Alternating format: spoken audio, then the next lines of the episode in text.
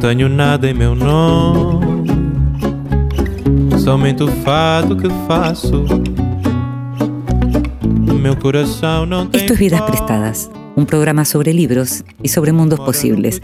Un programa sobre ficción, sobre ensayo, sobre poesía, sobre cine, teatro, música, artes visuales, literatura infantil. Todo aquello que puede caber en un libro. Esto es Vidas Prestadas, un programa para nosotros, los lectores.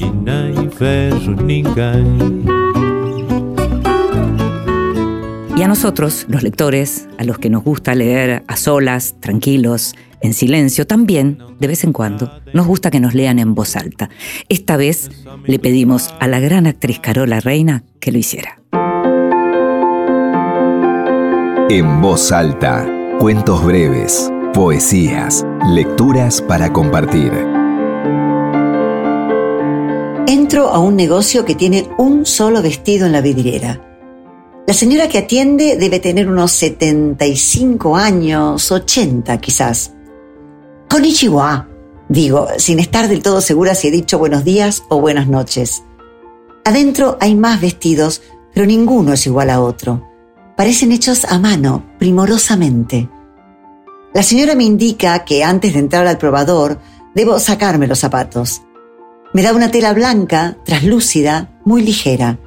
Me habla en japonés, con dulzura. La miro sin entender. Entonces me muestra. Esa especie de tul es para que me cubra el rostro y la cabeza cuando me pruebe el vestido. A la única otra persona a la que he visto hacer esto, cubrirse el rostro con un pañuelo de seda para no manchar la ropa con el maquillaje, es a mi madre. A mi madre hace muchos años. Me sorprendía que lo hiciera. Parecía una costumbre de otros tiempos. Compro el vestido. La señora busca en un cajón y saca un papel de seda de colores pasteles. Quisiera decirle a la señora que no es necesario que envuelva nada porque de todas maneras el paquete se va a arrugar en la maleta durante el viaje, pero ella se arrodilla sobre el piso, dobla el vestido con sumo cuidado y lo envuelve sin prisa, amorosamente, como un regalo. Extiende los brazos hacia mí y me lo da. Nos miramos en silencio. Quizá también ella tuvo una madre anciana. Quizás ella también tiene un hijo que se ha ido muy lejos. Somos mujeres. Inclino la cabeza en señal de despedida. No abriré este paquete hasta llegar a Buenos Aires y entonces, pienso, me pondré este vestido para siempre.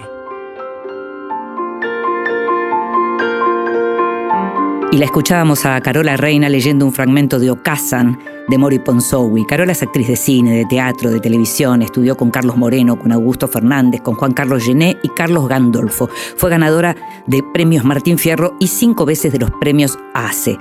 Lo que leía tiene que ver con, la, con el libro de Mori Ponsowi, Okazan, que en este momento se está dando como obra de teatro, un unipersonal basado en ese libro de Mori Ponsowi, que cuenta el diario de viaje de una madre que va a visitar por primera vez a su hijo que se fue a vivir al Japón. Se la puede ver todos los viernes a las 22 en el Teatro Picadero, Pasaje Enrique Santos Discépolo, 1857. Vidas prestadas.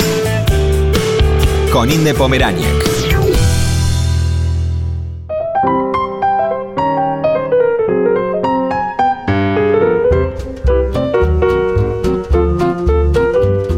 Ezequiel Pérez nació en Villarramayo en el año 1987. Es docente de literatura latinoamericana en la Universidad de Buenos Aires. Su primera novela, Hay que llegar a las casas, publicada por la UNAUR, editorial de la Universidad de Burlingame, ganó el Premio Especial de Letras del Fondo Nacional de las Artes y fue una de las seleccionadas entre las cinco finalistas del Premio Medife Filba 2022. En Mandarino, su nueva novela, Pérez narra la expedición de un pueblo que ante la hambruna y la escasez de pesca se lanza en busca del pez dorado por el río Paraná. El narrador es Mandarino, cronista mayor del desamparo y cartógrafo de una sola línea. A la cabeza de la expedición va la mansa, una mujer con el atractivo de una sirena que busca hacer tierra. La esperanza y la desesperanza, los vínculos entre quienes aspiran a un futuro y las diferentes actitudes ante el desamparo, el dolor por abandonar lo que es propio, la nostalgia y otras emociones humanas se desprenden de un texto lírico y una lengua nueva, surgida del trabajo sobre las crónicas de Indias y de las lecturas de autores como Juan José Saer, Libertad de Mitrópulos y Antonio Di Benedetto, entre otros. Gracias Ezequiel por estar acá con nosotros. ¿eh? Muchas gracias vos, Cindy, y bueno, un placer estar hablando con vos hoy. Eh, eh, lo mismo para mí, te digo, porque me, me, parece que hay algo con Mandarino y hay algo en general con tu literatura, porque no sé si exactamente dialoga con la novela anterior, pero sí hay guiños y hay palabras, y hay, el final del anterior tiene palabras que tienen que ver, ¿no? La búsqueda del puerto, digamos, que se vinculan, y me parece que estás como yendo por una dirección diferente, por lo menos a lo que se venía haciendo en los últimos 20 años. Hay otras literaturas que también están haciendo cosas diferentes. Pero vayamos, vayamos a las casas. ¿Cómo surge esta literatura? ¿Por qué esta forma de la literatura? Bueno, creo, no, sé muy bien cómo surge. Eh, sería, sería reflexionar sobre algo que también es un misterio para mí, cómo surge eh, una escritura o una dirección. Eh, yo creo que tiene que ver con, con, el lugar desde el que se cuenta o desde, desde el que se narra que es un lugar todavía inexplorado, o por lo menos que, yo, yo, encontré muy pocas exploraciones, más allá de, de estos grandes que vos mencionás, ¿no? Digo, Saer, eh, Juan L., qué sé yo. Sí, sí, sí. Em, Sama, por ejemplo, de Benedetto, eh, Libertad de Mitrópolos. Después es una, es una literatura que más allá de algunos, de algunos casos particulares en la actualidad, pienso en Selva Almada, por sí, ejemplo. Sí, también, claro. Bueno, y en la última, por ejemplo, ¿no? En No es un río, aparece completamente Claramente. Eso, Es, una, es una geografía también que, que, aparece bastante inexplorada y, y, contar desde ese lugar. Eh, es lo que me sale, porque eh, básicamente es, eh, tiene que ver también un poco con, con la historia de mi vida y, de mi formación como, mm. como lector Em, Pero también con tu historia, digamos, porque eh, estamos hablando de aquello que de algún modo está del otro lado de lo urbano, ¿no? O mm. sea, eh, eh, esta exploración de territorios, no solo literarios, sino concretos, geográficos. porque, aparte, digo, hay, hay, un gesto también que, que, veo, por ejemplo, que, que hay en, en, cierta literatura que no, la, no es la que me sale a mí, que es la de, por ejemplo, digo, el, citadino que va al, al, campo y de repente encuentra una revelación ¿no? en, ese, en esa especie de otredad. Eh, en, en, mi caso se, cuenta o, se intenta contar desde ahí. Mm. Eh, y en todo caso, si hay maravilla, maravilla o, revelación, es eh, la maravilla que está al lado. O sea, la que, la que se descubre o se redescubre en todo caso desde, desde el que cuenta desde ahí. Mm. Eh, que, es, que es un poco lo que me interesaba transitar. Y, y sobre todo no, que, no quedarme, que, que ese tal vez es uno de los, no sé si peligro, pero es una, una posible decisión, no quedarme en el gesto costumbrista. Eh, es decir, que, que, poder discutir desde, esa, desde ese margen de la literatura eh, algunas cuestiones que son centrales. Ahora, yo, pienso en mandarino y, tenemos mil ángulos ¿no? para, para pensarlo, pero pienso en agua, pienso en tierra y pienso en fuego. Claramente. Por, ejemplo, ¿no?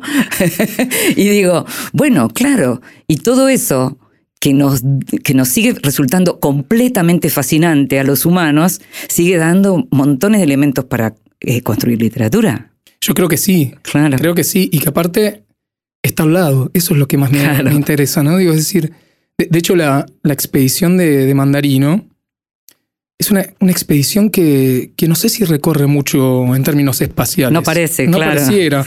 Eh, y sin embargo, ah. es en, en todo momento estar viendo lo que estaba al lado y maravillándose con eso, digo.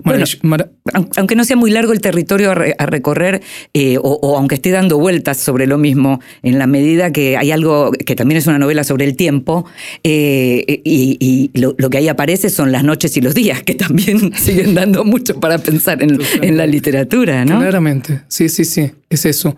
Ese...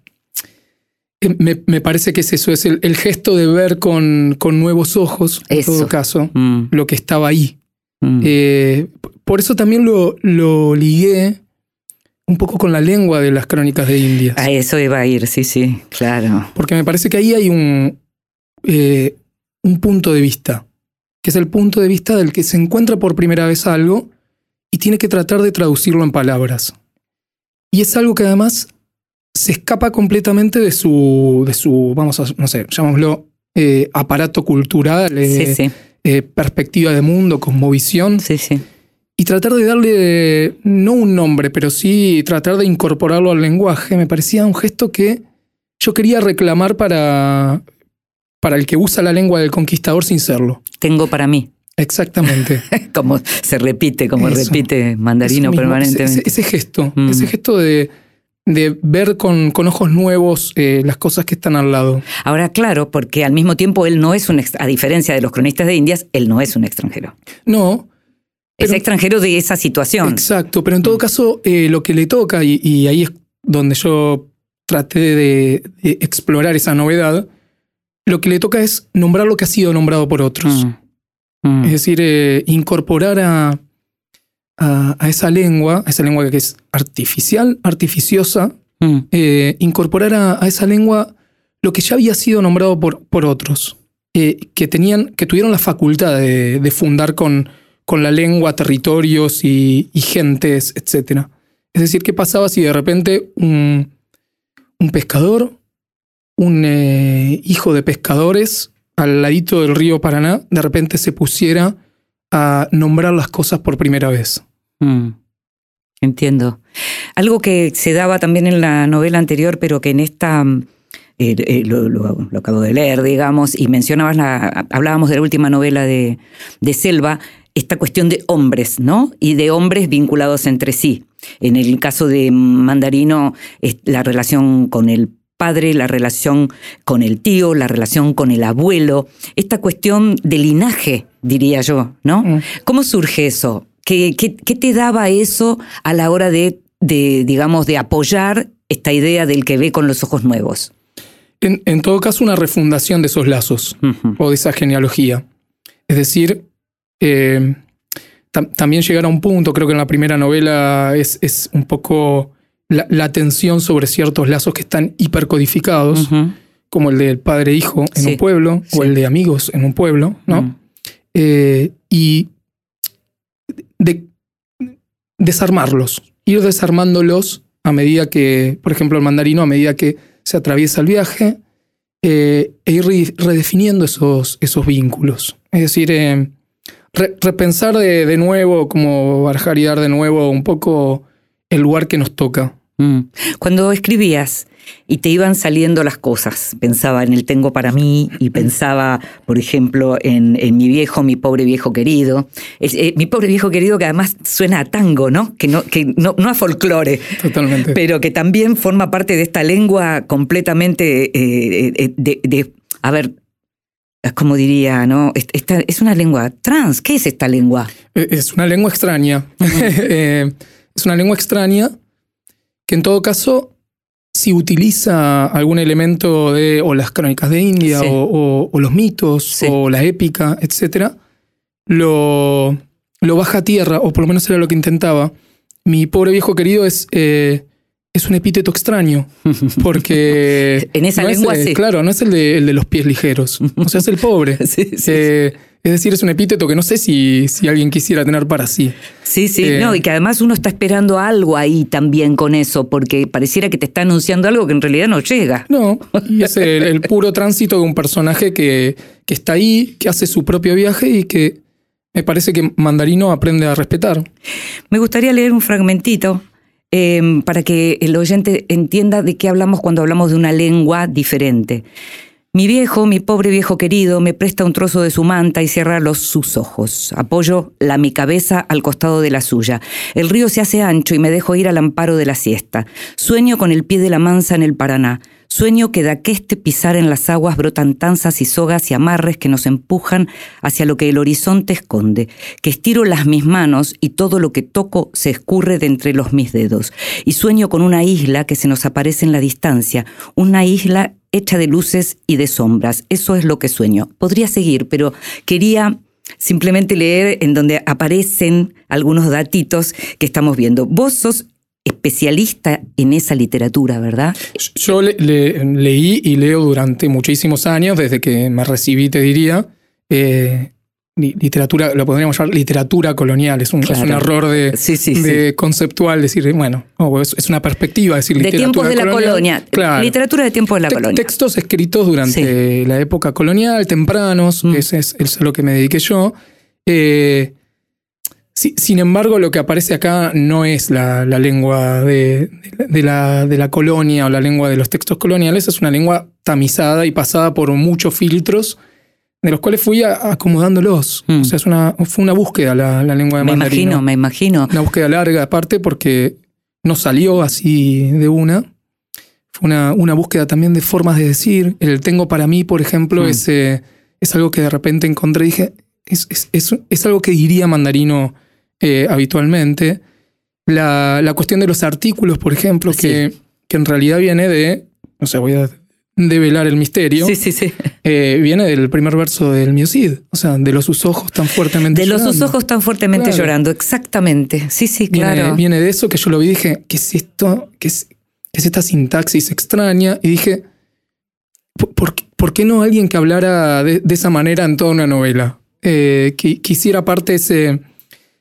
hi- Hiciera de ese, de ese artículo también un artificio que, que habla de, eh, de su propio cuerpo y del de los demás, porque aparece cada vez que, que se remite a una parte del cuerpo como si tuviera que ser mediada siempre por algo, ¿no? Pudorosa. Pudoroso, como si no, se- Sí. no se pudiera poseer del todo algo que tiene que ver con. con Bueno, el no hay, na- no hay nada que tenga que ver con ese, digamos, como más allá de la imagen. O sea, no hay, no hay, no aparece nada que esté como más vinculado a ninguna cosa sexual. Eh, eh, y eso también es llamativo en la situación en la que se encuentran. Eh, sí, aparece, aparece sí, por ejemplo, una, un mirar por entre Sí. las frazadas Sí, de la sí, mansa desnuda en el río. Sí, pero Algo lejano. Sí, sí, sí, sí. en todo caso sí. Eh, y también una, una noche de frío en donde Sí. las manos empiezan a, a ir y venir. a, sí, a, a saltar canoas. Sí. Sí, pero es como una cosa en ese sentido también como muy delicada. Ahora, cuando vos te especializaste en esa literatura, siempre me, me encantan estas preguntas, porque es lo mismo cuando uno les pregunta a los médicos por ciertas especialidades que uno dice, ¿por qué? Porque se imagina que hacen fila para otras especialidades, no para esa. ¿Cómo surgió tu fascinación? Porque debe haber habido una fascinación por esa literatura. Hubo una fascinación, la hay todavía, Sí. lo cual es, eh, es algo que me mantiene con Sí. el deseo intacto. sí. Eh, y yo creo que tenía que ver eh, un poco con la extrañeza Mm. del, del lenguaje, eh, con, la, con la fascinación también de verla en funcionamiento en clase. Era algo que a mí me, me- me llama todavía mucho la atención. la clase, Dando una clase sobre, qué sé yo, sobre Colón o sobre Garcilaso de la. Vega, el Inca. Y de repente ver que, que, hay, que hay mucho misterio en eso. Ah. Digo, que es un texto tan, tan viejo, vamos a decirlo así, y con mucho misterio y, y con un esfuerzo muy grande por tratar de no entender, pero sí poner en palabras. Que a mí me parece que eso es algo muy literario. Digo, la, la literatura no busca ni hacerse entender, ni, ni explicar absolutamente nada. Busca en todo caso manifestar algo de, esa, de ese asombro del estar en un lugar eh, completamente extraño. Mm. Que, Ahora, sí. ¿hay algo de leer esa literatura escrita en tiempos tan lejanos que se asemeja a cuando uno traduce otra lengua? yo creo que sí. Y, Eh, y de pronto hay un eureka ahí que decís, Sí. "Ah, descubrí esto, que hasta Sí. ahora nadie había visto. Totalmente. Y, a- y aparte es una lengua extraña. Sí, claro, claro. Digo, es una, es una lengua que uno tiene que acomodar. O dejarse, dejarse llevar por esa lengua. Mm. Creo que el momento en el que, en el que uno hace clic cuando lee ese tipo de textos es el momento en el cual ya no sabes cómo se escribe. Es decir, que Mm. querés eh, ponerte a escribir algo y decís, ¿esto cómo se escribe? Claro, porque estás leyendo tanto textos que de repente tienen otra grafía, otra, otra sintaxis que se te confunde. Cuando, cuando me pasó eso, entendí que podía llegar a escribir mandarino. Qué bueno eso. Vamos a escuchar música, pero eh, quiero que sigamos hablando un poco sobre esto y sobre el vínculo de esta lengua con la poesía, pero ahora después de la música.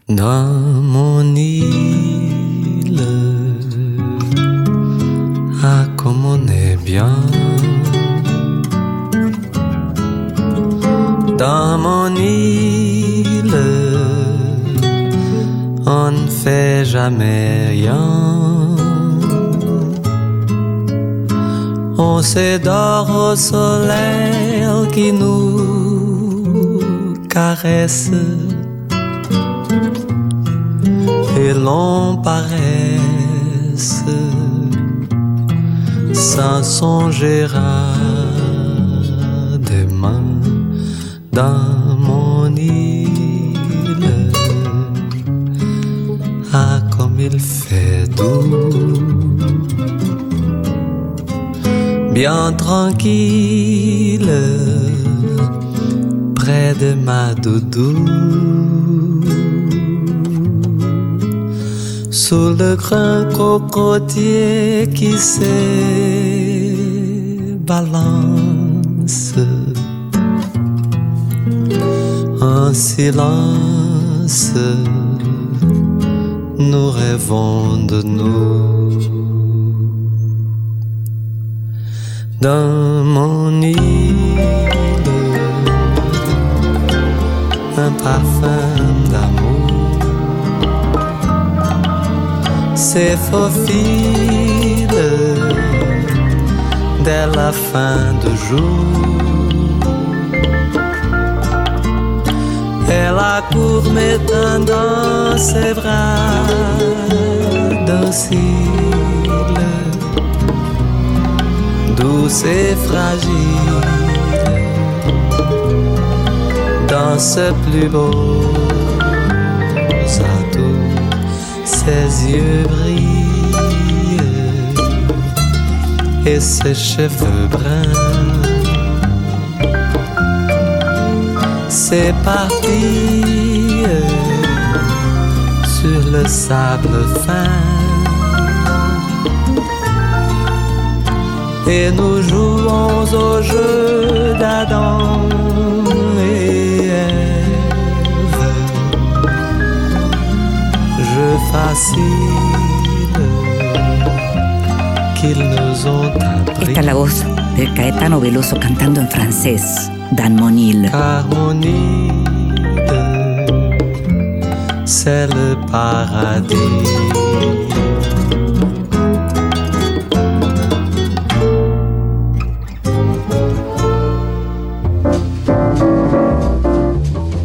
Bienvenidos, libros recién salidos del horno que prometen grandes momentos. Llegan muchos libros, muchos más de los que uno podría dar cuenta, de los que uno puede dar cuenta en una semana.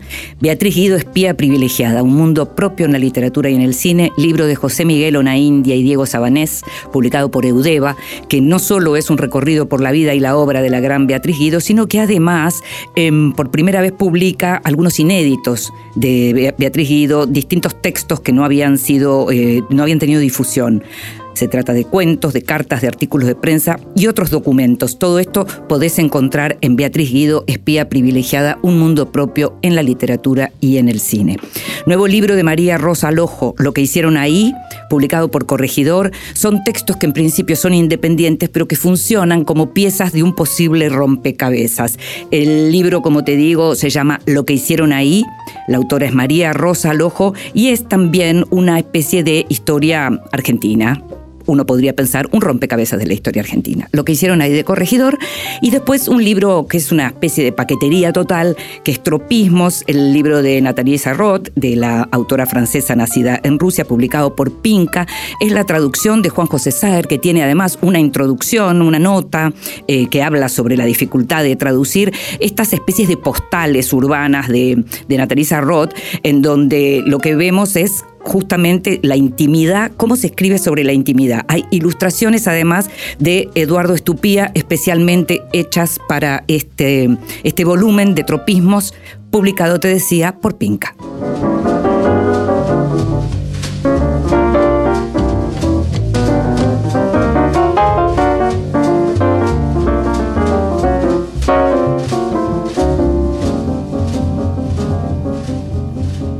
Vidas prestadas con Inde Pomeráñez.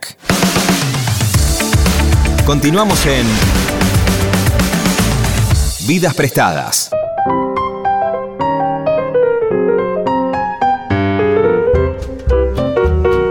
seguimos en Vidas Prestadas, este programa sobre libros y sobre mundos posibles, este programa sobre literatura y sobre escritura, y estamos hablando con Ezequiel Pérez a propósito de su novela Mandarino. Y Ezequiel, además algo que quiero decirte, que me parece importante, es que nos bajás absolutamente el promedio de edad, porque sos muy joven.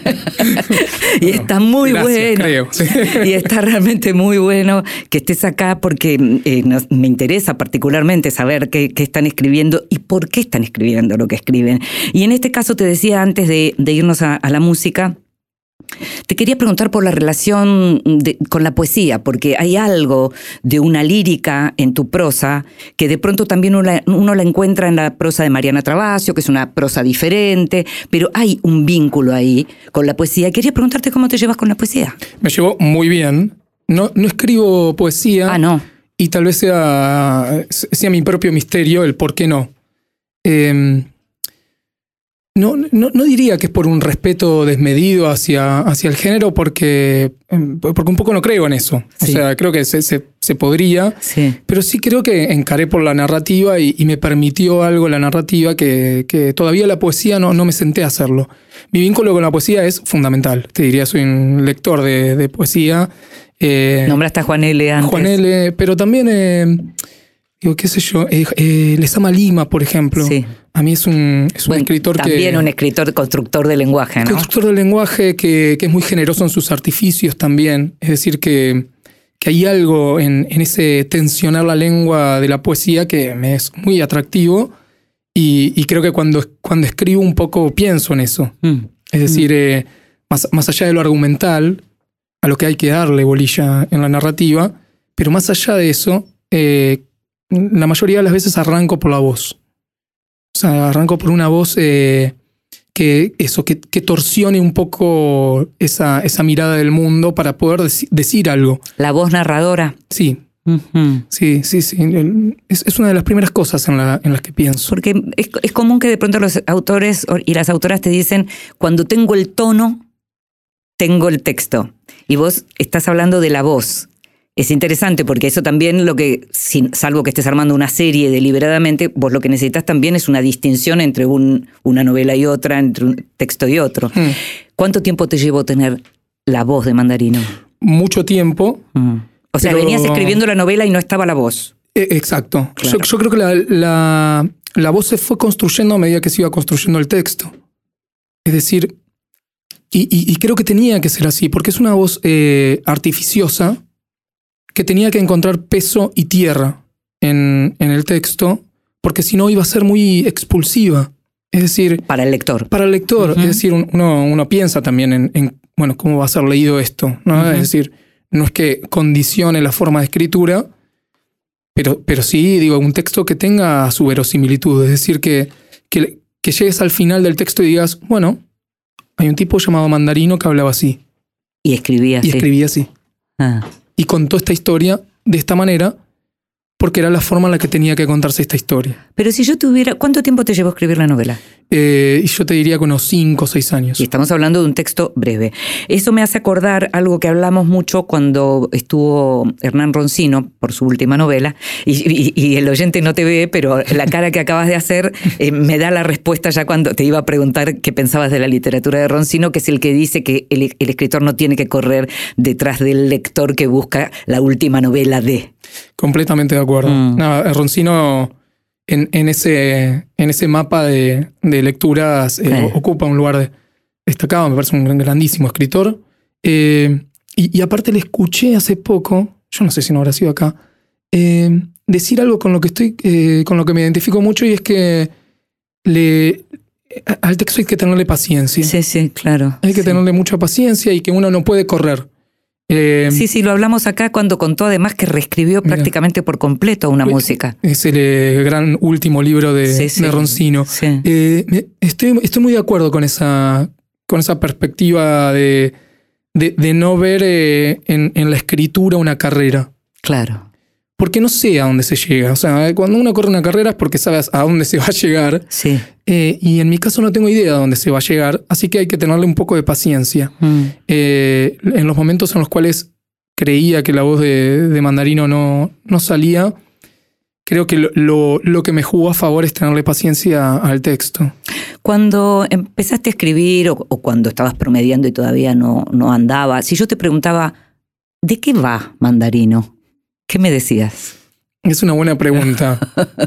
Porque no, te- no, no hubiese tenido idea. Eh, creo que estaba un poco el texto buscando, buscando hacia dónde iba. Yo creo que sí había al principio algo del orden del deseo, de, de un, un pueblo entero saliendo en expedición eh, a buscar eh, la concreción de algo Sí. O la posibilidad incluso de, de prometerse una utopía, no de, de plantearla en términos de eh, accesible o lo que fuera, sino de, de, bueno, nos la podemos plantear, Mm, eh, que eso ya es un montón. Es Mm. decir, eh, hay ciertos sectores que, que no nos podemos permitir eh, lo utópico, Mm. porque no, no, no lo podemos pensar o, o escapa de, de nuestras posibilidades. Y asumir esa, esa posibilidad era ya el punto de partida. mm.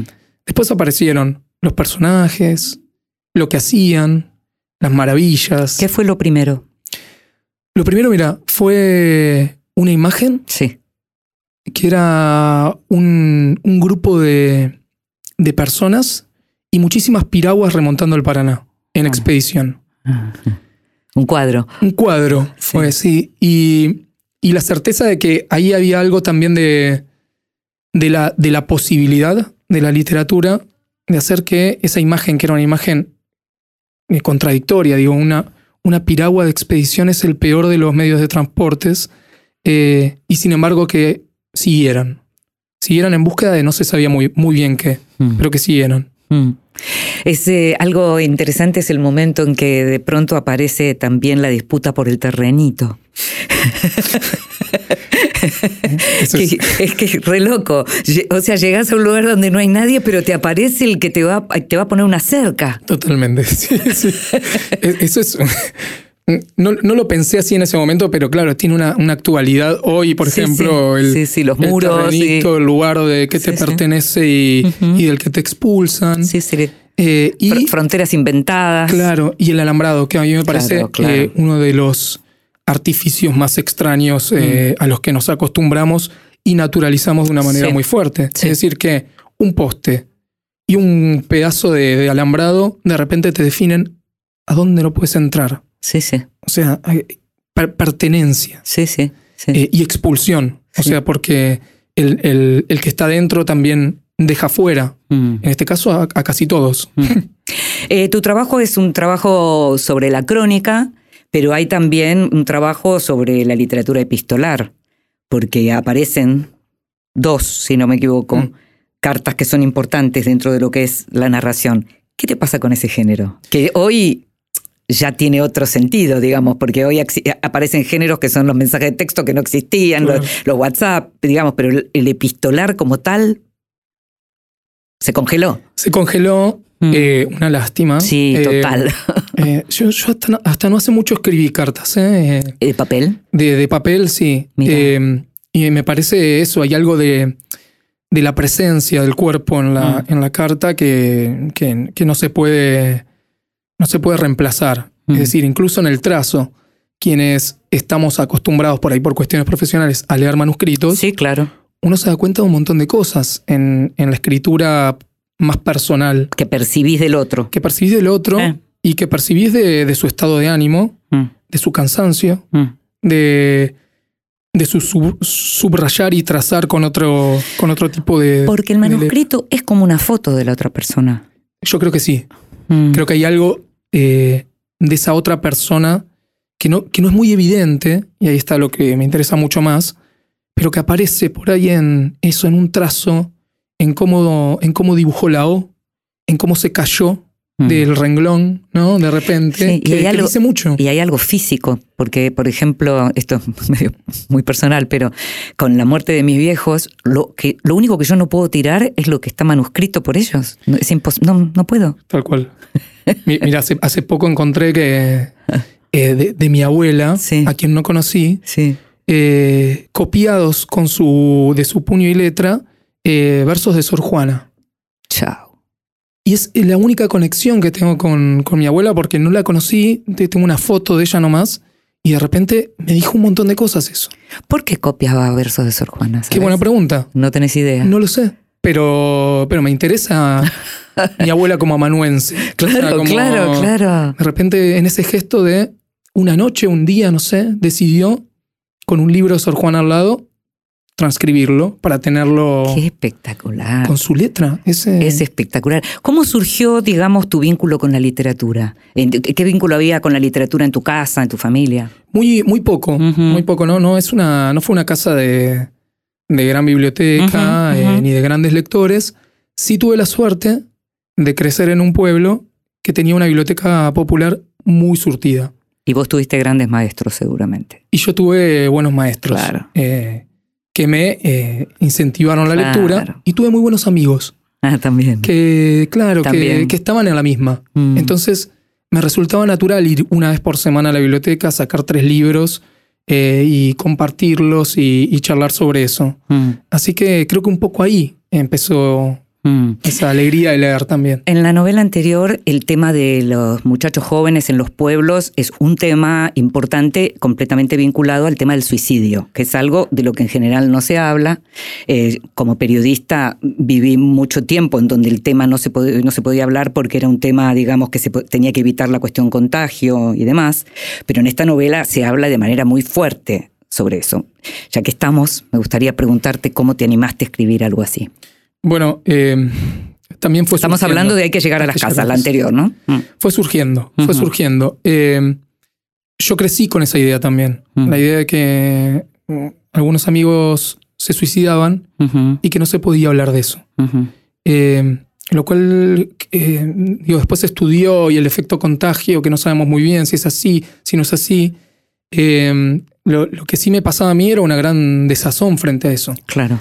Eh, el, el pueblo, sobre todo, te da, te da esa sensación o esa idea de, de- de encierro y de no poder escapar, que a veces se traduce en, en- en eso, ¿no? Y entonces yo lo, lo quise asumir como también una, una posibilidad de explorar eh, cier- cierto misterio que, que no tengo del todo resuelto. Del que no encuentra la salida sería. Exacto. Mm. Pero que tampoco sé si es eso. O sea, no, Mm. no sé. Mm. Porque sería por ahí eh, re- resumirlo, hacerlo, hacerlo más chiquito. Sí, re- reduccionista. Re- claro, redu- reducirlo a algo que, que no sé si tiene esa explicación, pero que en todo caso transitaba Mm, o, o quise transitar. mm. Eh, fue, fue algo, algo que, que- que tuve que transitar en el pueblo también, eh, que los amigos o, o que algún amigo Pueden elegir pueden elegir o, o lo que sea que sea eh, eso, ¿no? no seguir cerca de uno. ¿no? Exacto. Bueno, tenemos que ir terminando. Y lo que te quería preguntar, así como, como pudimos saber eh, de, de dónde viene tu literatura en un punto, no solo de vos, sino de aquello que son tus lecturas, tus precursores, para, ya que estamos para ser un poquito borgianos, ¿a quién te imaginas como lector, en este caso de Mandarino, puntualmente, que es la nueva novela? ¿Qué clase de lector imaginas? O lectora, por supuesto. Eh, yo, cre- yo creo, no, no sé muy bien, ¿eh? No, no, no puedo proyectar una idea de lector o de lectora. En, todo caso, creo que es un texto para, para entrar con la posibilidad o darse la posibilidad de eh, no entender de, de- una. Es decir, que, que, no se entienda algo y, y que esté bien, o, o que esté. Digo, a veces uno le exige a eso, ¿no? A la literatura explicaciones o, o que nos hable o, o empatizar rápidamente. Y de repente entrar a un texto que lo que propone es una lengua también. Y un viaje por el Y un Paraná. viaje. Y, y eso, subirse a la canoa y a ver a dónde lleva, qué sé yo. Muchísimas gracias, Ezequiel. La verdad que la novela es preciosa y charlar con vos me resultó muy, muy interesante. Muchas gracias. Igualmente, un gusto. Yo vivo en una ciudad donde la gente aún usa gomina, donde la gente se va a la oficina sin un minuto de más. Yo vivo en una ciudad donde la prisa del diario trajín parece un film de Carlitos Chaplin, aunque sin comicidad. Yo vivo en una ciudad que tiene puerta y una expresión boquiabierta para lo que es novedad. Y sin embargo yo quiero ese pueblo tan distanciado entre sí, tan solo, porque no soy más que alguno de ellos, sin la gomina, sin la oficina, con ganas de renovar.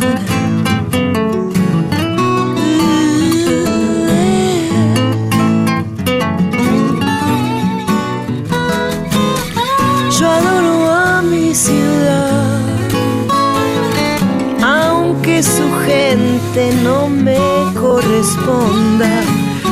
Cuando condena mi aspecto y mis ondas con un insulto al pasar.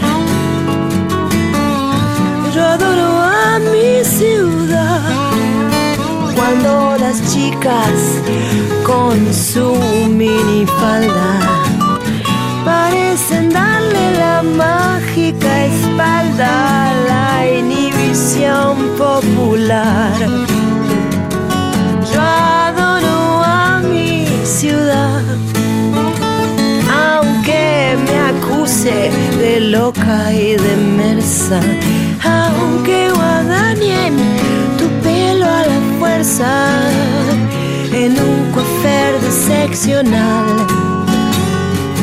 Y sin embargo yo quiero ese pueblo porque me incita la rebelión y porque me da infinitos deseos de contestarles y de cantarles mi novedad, mi novedad, mi novedad, Yo vivo en una ciudad, por Fabiana Cantilo. mi novedad.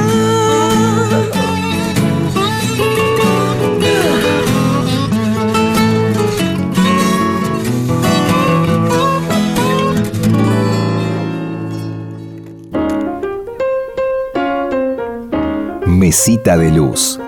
Grandes lectores nos cuentan qué están leyendo. Hola, ¿cómo están? Mi nombre es Daniel Riera, soy escritor. Mi tercera novela, Travesuras Nazis, acaba de salir de la mano del sello híbrida. Les quiero recomendar tres libros que tengo en mi mesa de luz. El primero es El Lobizón de Carlos Casares, de Fernando Soto Roland, que habla de mm, la psicosis colectiva, la gran paranoia que se produce a partir de la supuesta presencia del lobizón en Carlos Casares y del papel protagónico que tiene en la creación de esta psicosis el periódico casarense El Oeste. El segundo libro que les quiero recomendar es una novela, El Amor Blanco, de Agustina Paz Frontera, que habla de una mm, pareja que se va a pasar unos días a una isla y mm, la pasan horrible. Está contado desde la perspectiva de, de la narradora, de la protagonista femenina de la, de la pareja y la angustia aumenta en la medida en que su compañero no parece darse cuenta de lo, lo mal que la está pasando ella y de las razones por las cuales la está pasando tan mal. El tercer libro que les quiero recomendar se llama 100% Negro, Cuentos Inéditos, y es de Roberto Fontana Rosa. Pese a su título, no son solamente cuentos, es una gran miscelánea, un cajón desastre con textos inéditos de Fontana Rosa, pero algunos de esos textos son espectaculares, como por ejemplo el cuento Viejo de las Latas, un cuento contra lo que puede suponerse o puede esperarse de, de- la obra de Fontana Rosa, muy ligada al humor, un cuento amarguísimo. Hay textos muy graciosos y muy divertidos, pero ese, ese cuento tan oscuro, digamos, es una absoluta joya que me parece que por sí sola justificaría la lectura de este libro, aunque eh, el libro además tiene otros momentos brillantes y tiene el, el- placer de- del, del reencuentro ¿no? con un escritor querido. Eso es todo, espero que, que les gusten y que los disfruten, después me cuentan. Y lo escuchábamos a Daniel Riera, periodista y escritor, contándonos qué libros tiene en su mesita de luz. Riera nació en Buenos Aires en el año 1970, publicó novelas, crónicas, ensayos, poemas, libros periodísticos, trabajó en redacciones como La Maga, Rolling Stone, Crisis y fue además uno de los fundadores de la revista Barcelona. Actualmente hace un podcast para la agencia Telam que se llama 40 años. Su tercera novela acaba de salir publicada por Híbrida y el título es Travesuras nazis. Libros que sí, títulos nuevos y no tan nuevos que son imperdibles. Tengo para recomendarte dos libros que son de no ficción, ambos bien diferentes. Uno de Ariana Harwicks, de la escritora argentina radicada en Francia. Es un libro de no ficción que eh, reúne eh, ensayos, ensayos muy breves. El libro se llama El ruido de una época, fue publicado por Marciana. Y si la seguís Ariana en las redes, sabés que hace rato viene publicando pequeños textos o hilos en Twitter eh, vinculados a lo que es la era de la cancelación y a cuánto ella se opone a lo que hoy se denomina lo políticamente correcto o la cultura de lo políticamente correcto. El ruido de una época reúne eso, los editores de Marciana la convocaron para justamente ahondar en aquello que ella viene diciendo tanto por escrito como en diferentes ponencias y en, eh, eventos en los que se presenta. Y el ruido de una época reúne justamente esto que tiene que ver con cuestiones de cómo un escritor debe posicionarse ante aquello que se supone que le está exigiendo su época y cuánto tiene que comprometerse con eso en relación a la, estética y en relación a lo que se puede y no se puede decir, porque, por ejemplo, una de las cosas que Ariana dice es que un escritor es un paria y si sos un paria, en realidad tenés que hacer lo que tenés necesidad de hacer, en este caso de escribir. El ruido de una época es un muy interesante libro de Ariana Harwicks publicado por Marciana. Y el otro libro que tengo para recomendarte, que también es de no ficción y que en realidad podría ser alojado dentro de la casilla literatura del yo, pero que me interesa no solo por la historia que cuenta, sino por el modo en que lo hace, es Ese que fui, libro de la periodista Candelaria Yamun, eh, ese que fui tiene como, como bajada expediente de una rebelión corporal y se aclara que es un testimonio. Es un testimonio muy bien escrito porque Candelaria escribe realmente muy bien y lo que cuenta es su propia historia y que tiene que ver con haber nacido en un momento en donde una, una enfermedad con la que ella nació, que en realidad eh, digamos, se cura con algunas pastillas y demás en cuanto a los efectos, ella nació con algo que entonces era considerado malformación y sufrió operaciones que hoy son consideradas tortura. Ese que fui, escrito por Candelaria Yamun, de algún modo ya te está diciendo de lo que trata. Es un libro que se lee de un tirón, que está muy bien escrito, que está muy bien pensado y que claramente fue pensado durante años es decir, cuando Candelaria supo una verdad que habían intentado ocultarle para no hacerla sufrir. Se llama Ese que fui y fue publicado por Sudamericano. Não tenho nada o fato que faço. Y llegamos al final de este Vidas Prestadas. Le agradezco muchísimo a Mariana Bolsán por haberme enviado su libro de poemas volúmenes reunido bajo la luz, editado por Baltasar Editora y con prólogo de Laura Widner. Y le agradezco también a Guadalupe Colombo Paz por haberme enviado intersticios, notas de voz con prólogo de Daniela Pasic y publicado por las guachas. Sabes que vas a poder escuchar este programa cada vez que quieras en la página de la radio o en tu plataforma de podcast favorita. En la operación técnica estuvo Ezequiel Sánchez, en la edición Leo Sangari, en la producción Consiguiendo Todo y mucho más Gustavo Kogan. Fue muy lindo hacer este programa para vos. Nos estamos escuchando. Chao. Meu coração não tem fome. Mora num pequeno espaço. Vivo da vida que passa. De amores que vão e vêm. Nada possui meu nome. E nem vejo ninguém. Lamento se não me querias por mim. Não vias o quanto sou rico assim. Um dia virás me dizer: Não vivi, só posso ter pena de ti. Fortuna ganhei tanto quanto perdi. Não tenho posses nem peço. De outras paixões já sobrevivi. Sei dos meus erros, confesso. Adeus, não olho para trás. O tempo todo consome. Perde-se o ouro, o amor se desfaz. Tenho nada em meu nome.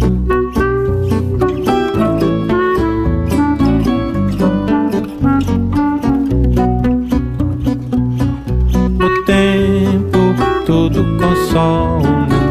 Não tenho nada em meu nome.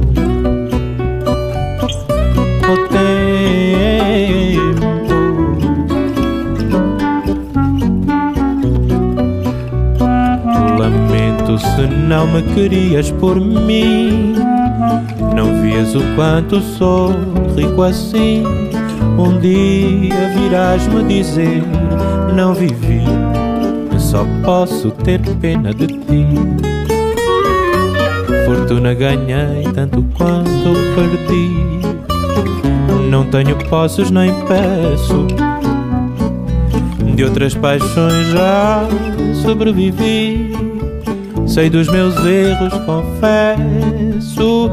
Adeus, não olho para trás. O tempo todo consome. Perde-se o ouro, o amor se desfaz. Não tenho nada em meu